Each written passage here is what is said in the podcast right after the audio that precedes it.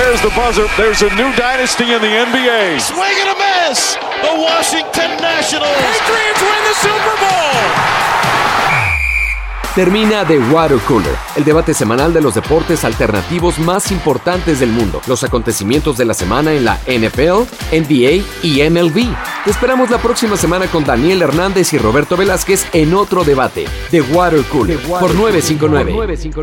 Bienvenidos a The Water Cooler, mi nombre es Daniel Hernández. Esta semana no voy a estar yo solito, no nos acompaña don Roberto Velázquez, pero les prometemos un excelente programa ya que vamos a hablar de los playoffs de la NBA del fenómeno de la MLB, el pitcher Shohei Otani, del US Open de golf, de la Fórmula 1 y de todo lo que se viene para Wimbledon. Entonces, bienvenidos a The Water Cooler y arrancamos conversando de los playoffs de la NBA. Bueno, esto ha sido una historia de semifinales de conferencia en la que tres de cuatro series llegaron a juego 7. La verdad ha estado más cerrado que en años anteriores y los únicos que rompieron esa excepción fueron los Suns de Phoenix que barbieron a Denver. Que la serie, eh, pues Chris Paul está cerrando su legado como quizás el segundo mejor point guard de todos los tiempos, diría yo que solo detrás de Magic Johnson, primero por la longevidad, de su carrera y segundo por el impacto que tienen los equipos en, en el que juega. Si ven a Chris Paul cuando estaban los Clippers, los Clippers eran un excelente equipo, lo mandan para el Thunder de Oklahoma que estaba en la calle y los meten los playoffs y ahora que los mandan para los Suns no solo logran tener el, el, primer sembrado del oeste sino que ahora los meten en el juego del campeonato ahora ¿cuál es el problema para los Suns?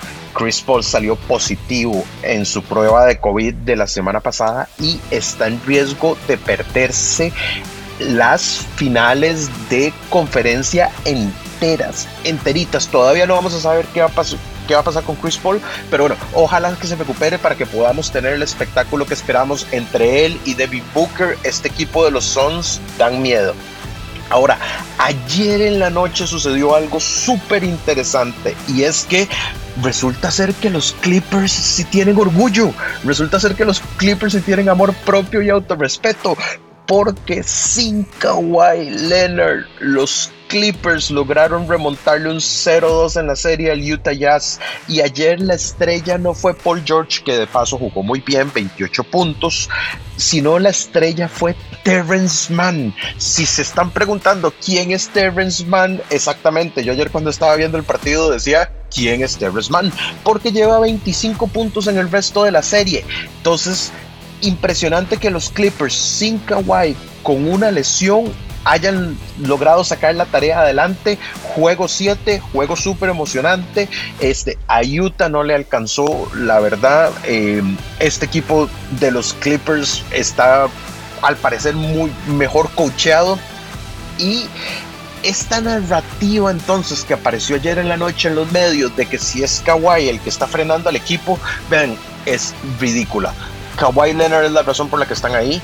Kawhi Leonard es la razón por la que si le ganan a los Suns van a llegar a la final de campeonato y sin Kawhi Leonard no hay forma de que le ganen a los Suns. Entonces, vamos a ver qué pasa, vamos a ver qué pasa con la lesión de Kawhi. Se espera que en esta serie de Suns contra los Clippers ya esté listo para jugar y como les decía anteriormente, ojalá que esté Paul George también para tener a, eh, eh, perdón, ojalá que esté eh, Chris Paul también para tener entonces del lado de los Suns a Chris Paul y a Devante Booker y tener del lado de los Clippers a Kawhi Leonard y a Paul George. Ya me hice un enredo con los nombres. Pero bueno, excelente el lado del oeste. Ahora, del lado del este es donde la cosa está complicada. ¿Por qué? Porque hoy en la noche juegan los Nets contra los Bucks. La serie está 3-3. Hay una buena noticia para los, eh, para los Nets, que es que regresa James Harden después de tres partidos. Hay una mala noticia para los Nets, que es pierden a Kyrie Irving, por lo menos para este, para este juego y, para eh, y obviamente para el resto de la serie. Entonces, esta es la oportunidad de Milwaukee y de Giannis de dar una campanada y acertar su superioridad sobre el este. El dos veces MVP de la liga, ya los últimos dos años se nos ha quedado corto sin llegar a las finales, perdiendo contra el Heat el año pasado contra un equipo del Heat que no tenía ninguna eh, eh, posibilidad de estar en las finales y sin embargo llegó. Entonces, para los Nets sería un gran fracaso que su experimento de los tres grandes ni siquiera lleguen a la final del, campeonato de, su conferencia. Y mañana Trey Young, el encendidísimo Trey Young y los Hawks van contra los Sixers. Ya los Sixers sobrevivieron el primer juego de eliminación con un gran aporte de Seth Curry. Eh, de hecho, Steph, su hermano, estaba como loco por el desempeño que había tenido. Este, ¿Qué, pasa con Embiid? ¿Qué pasa con Simmons? Eh, qué bueno que Steph Curry está jugando mejor, pero los Hawks no le deberían de estar dando tanta pelea a los Sixers. Entonces, si me preguntan a mí, el ganador de la serie de los Nets contra los Bucks debería ser el principal favorito para llegar a las finales de la NBA, ya sea contra Atlanta o ya sea contra los Sixers, porque creo que ninguno de los dos equipos va, traen dinamita. De nuevo, decepcionado de los Sixers y de el experimento en Beat Simmons. Pensé que cuando este, Top Rivers llegara y tomara ese equipo, iban a tener más resiliencia, pero bueno, no todo está escrito, todavía nos hace falta el juego 7, pero no deberían de estar teniendo tantos problemas para despachar a los Atlanta Hawks y como les digo, ya sobrevivieron el primer juego. Entonces la NBA está encendida, ya entramos a la mejor parte del año, las semifinales de conferencia, las finales de conferencia y ya perfilándonos cuál va a ser la historia de este año. Como saben, los Lakers no están, vamos a tener campeón nuevo. Seguimos con más música y en el siguiente segmento vamos a conversar de Shohei Otani, el fenómeno japonés que está arrasando en las grandes ligas. The Water Cooler, el debate de la semana en los deportes alternativos. Continuamos con The Water Cooler y ahora vamos a conversar del fenómeno japonés que está tomando al MLB, al béisbol profesional, by storm, como se diría en inglés, por tormenta. El japonés Shohei Otani. Para explicarles un poco, tiene 26 años y es algo que yo creo que en los últimos 100 años no se ha visto en el béisbol de las grandes ligas, o por lo menos no este nivel. El punto de comparación que tenemos de Shohei Otani, tenemos que devolvernos hasta Babe Ruth, quizás considerado el mejor beisbolista de todos los tiempos. Nosotros obviamente nos acordamos por el lado del bateo, que era un gran hombronero, Babe Ruth, y su récord de home run estuvo muchísimos años vigente hasta que llegó Hank Aaron en los 70s a quitárselo. Pero Babe Ruth también era un gran pitcher. Bueno, ¿qué es lo que nos está pasando con Shohei Otani? Lo mismo. Otani es pitcher de la rotación eh, estelar de los Angels, ¿ok? Es el bateador designado de los Angels también es jardinero en caso de que necesiten, digamos, por si se lesiona, por si se lesiona alguno de los jardineros. El exjugador de los Hokkaido Nippon Ham Fighters, me encanta ese nombre, Hokkaido Nippon Ham Fighters, puede lanzar bolas rápidas de más de 100 millas por hora. Y, ojo, ya lleva 21 jonrones en la temporada, cuarto en las mayores Ok, ahora, no son de esos home runs que van ahí y apenas cruzan la barta o el jardinero se los lleva. Es el quinto en las ligas mayores en distancia de home runs. O sea, si pensamos, si pensamos en, en quiénes pueden estar eh, por delante de él, hay tres nombres que se me vienen a la cabeza, pero dos principalmente. El primero es Tatis, el segundo es Vlad Guerrero Jr.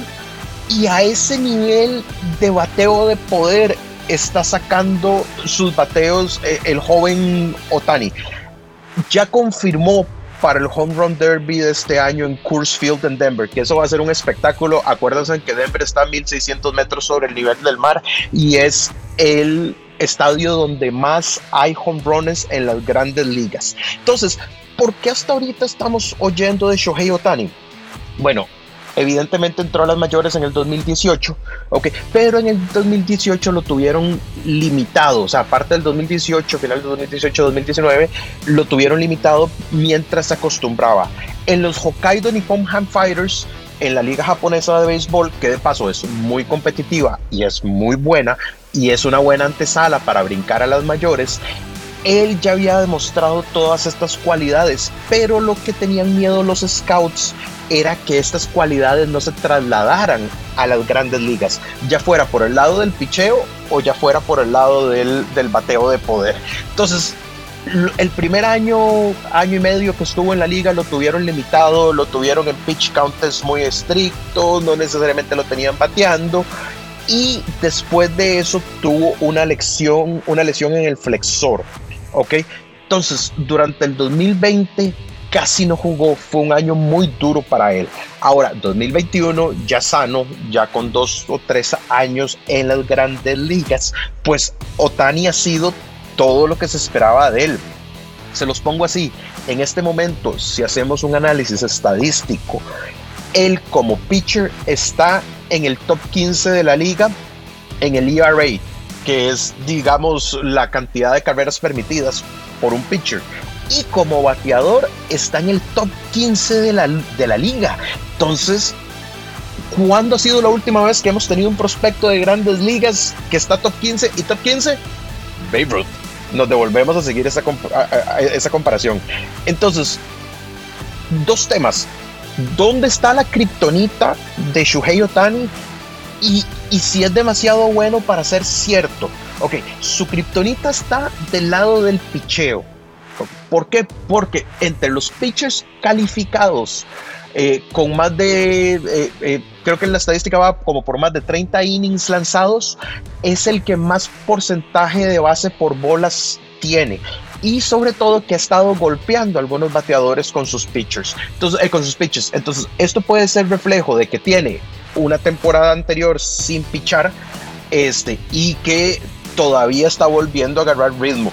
Lo otro es obviamente hay que pensar las lesiones. No querés un pitcher de tu bullpen barriéndose en home para tratando de sacar una carrera o haciendo prácticas de bateo de poder en el que te puedes lesionar.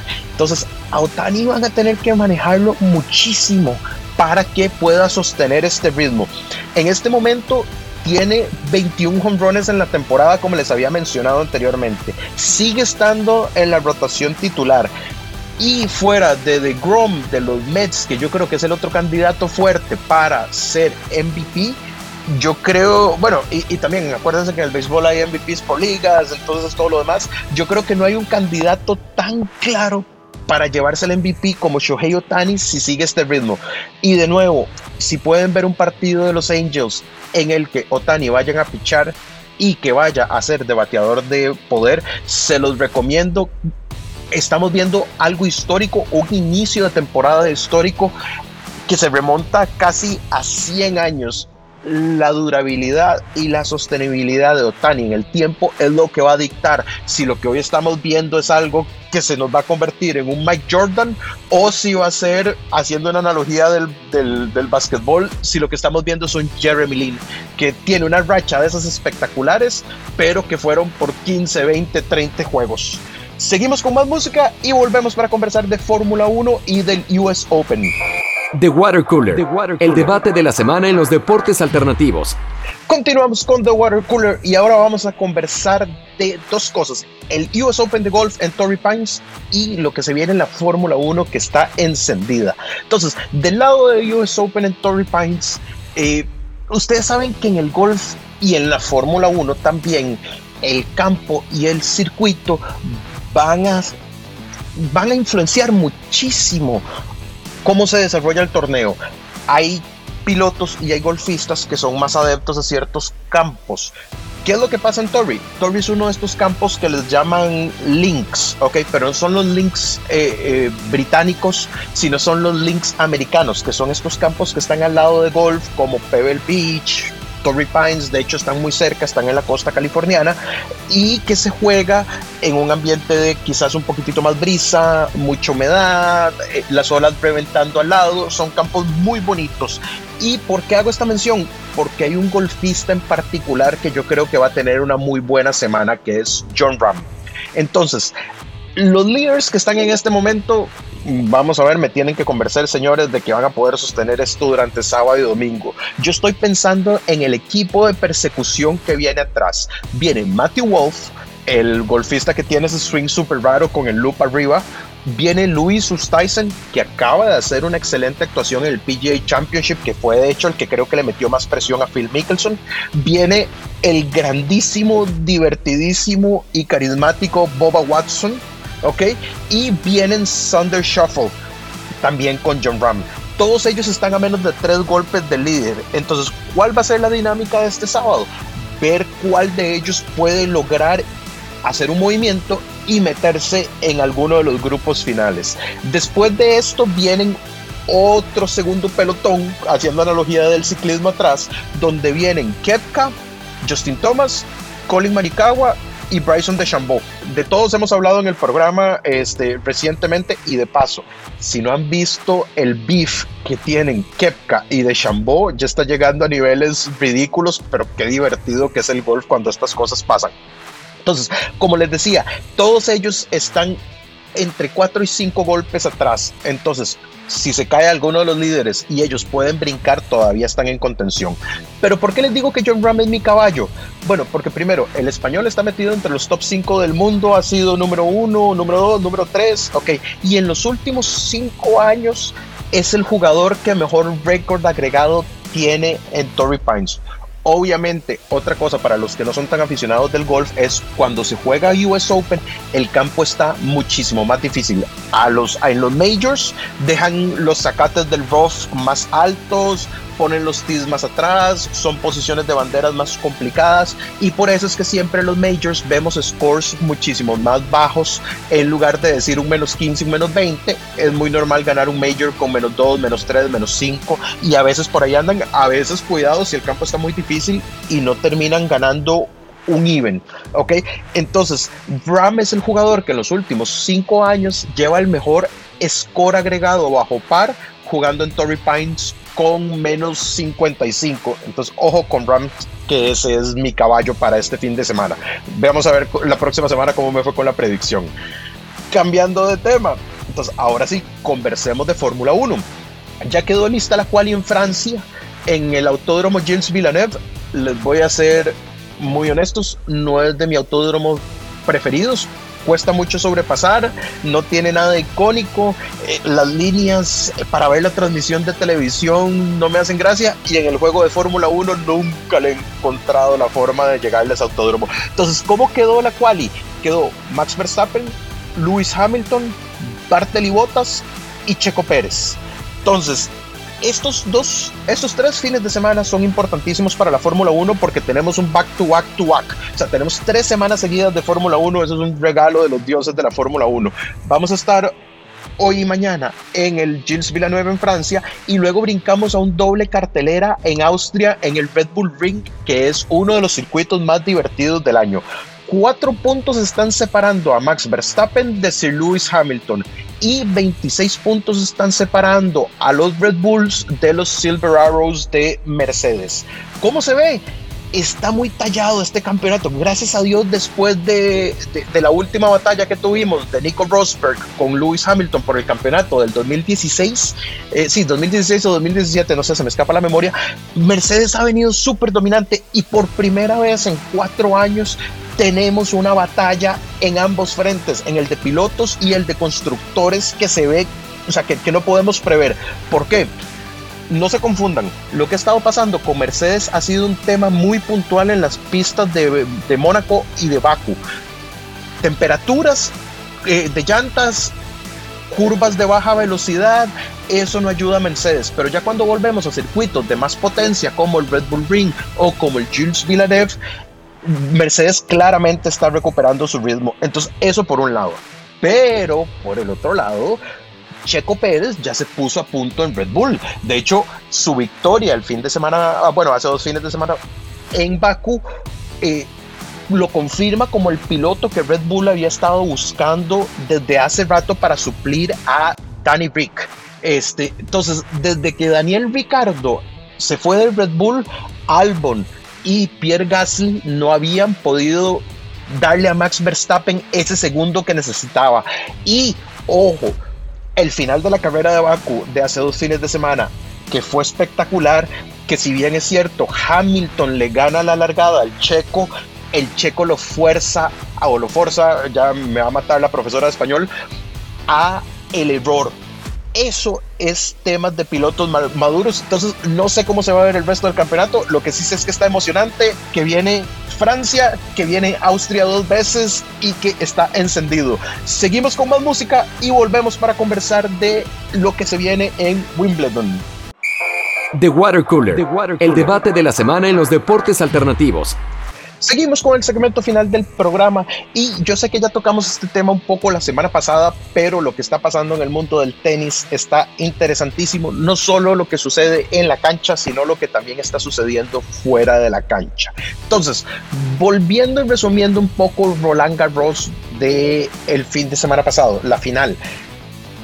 Novak Djokovic, el Joker, hizo lo que quizás es en la historia del tenis lo más difícil de hacer y es ganarle a Rafa Nadal en arcilla. Ya eso lo habíamos conversado la semana pasada, pero lo que no habíamos tenido chance de conversar eh, fue de la final entre el Joker y Tsitsipas. Yo estaba viendo el juego la semana pasada y los primeros dos sets yo dije van a barrer a Djokovic. Ya se ve eh, cansado, está muy caliente, su match con Rafa, le estaba reclamando al umpire de que le diera más tiempo de breaks, se vendía, se veía fundido físicamente. ¿ok?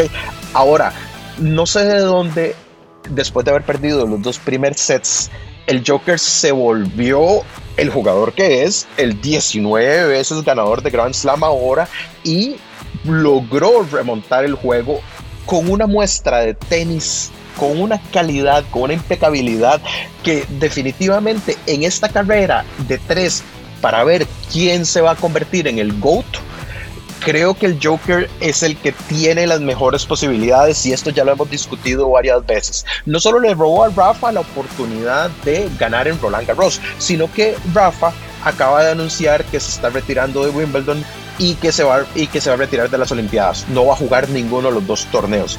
De paso, Nomi Osaka tampoco va a jugar Wimbledon, pero sí se va a concentrar en las Olimpiadas. Evidentemente ella eh, juega por Japón, eh, eh, obviamente tiene muchas raíces estadounidenses, pero ella, su nacionalidad que representa a la japonesa. Entonces, la oportunidad de jugar en las Olimpiadas y ganar oro olímpico en su casa es algo que hizo que Osaka diga, no, no me voy a concentrar en Wimbledon, me voy a concentrar en las Olimpiadas. Ahora, Djokovic va como sembrado número uno a Wimbledon. No juega Rafa. No sabemos cómo está Roger esto es la dinámica que venimos viendo desde hace rato. O va a haber un cambio de guardia en el tenis y por fin vamos a ver a un Tsitsipas, a un Zverev o a alguno de los jóvenes ganar un torneo importante por encima de alguno de ellos o no le va a empatar con 20 a Rafa y a Roger. Y ojo, desde que Rod Laver lo hizo, solo una vez ha sucedido en la historia, que es ganar los cuatro Grand Slam en un solo año. Y ya Joker lleva dos, ya ganó el Australian Open, ya ganó Roland Garros, viene Wimbledon en el que es el campeón defensor y quizás de los tres, o sea, de los dos que quedan, el US Open, su torneo no es el que más le fortalece, sin embargo lo ha ganado.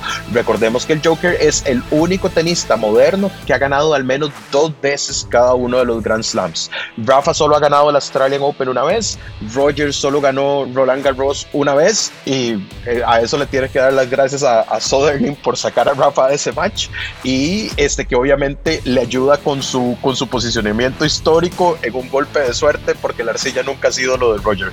Pero entonces, bueno, esas son las historias que vienen para, para, para Wimbledon.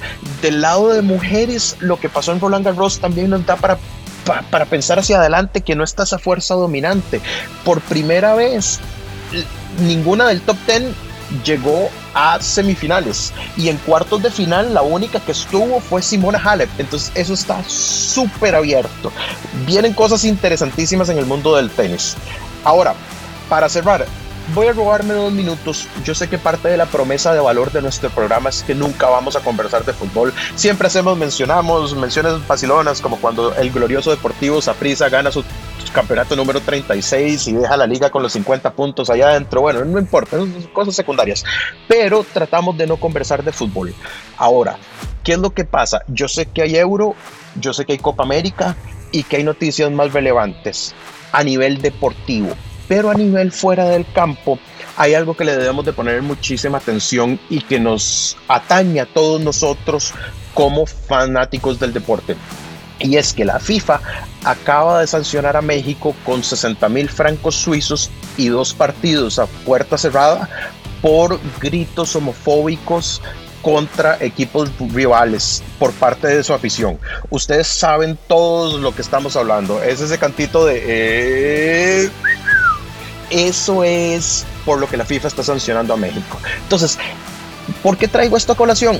Ustedes saben que nosotros tratamos de ser un programa lo más inclusivo que podamos porque esas son nuestras personalidades. Así somos y en eso creemos. Y que el deporte debe ser lo más inclusivo que se pueda. Entonces, en el deporte mundial, independientemente de cuál sea el tipo de deporte, no debería haber espacio ni para ni para insultos racistas, ni para insultos homofóbicos, ni para insultos sexistas. Eso simplemente ya no está a la altura de la sociedad en la que estamos. ¿Cada persona tiene derecho a su propia opinión? Sí, pero las personas tienen derecho a atacar la integridad de otras personas. No, y muchísimo menos en arenas públicas. Entonces, bien por la FIFA, yo sé que es algo que está, que, es muy vacilón para algunos y que está muy atado al fútbol mexicano, pero es momento de crecer, es momento de, de mejorarnos como persona y sobre todo es momento de empezar a ser más inclusivos. Ese ha sido el programa por esta semana. Nos hablamos el próximo sábado. Stay away from humans. Y la próxima semana ya está Roberto Velázquez con nosotros. Hasta luego. There's the buzzer. There's a new dynasty in the NBA. Swing and a miss. The Washington Nationals. Patriots win the Super Bowl. Termina The Water Cooler, el debate semanal de los deportes alternativos más importantes del mundo, los acontecimientos de la semana en la NFL, NBA y MLB. Te esperamos la próxima semana con Daniel Hernández y Roberto Velázquez en otro debate. The Water Cooler, por 959.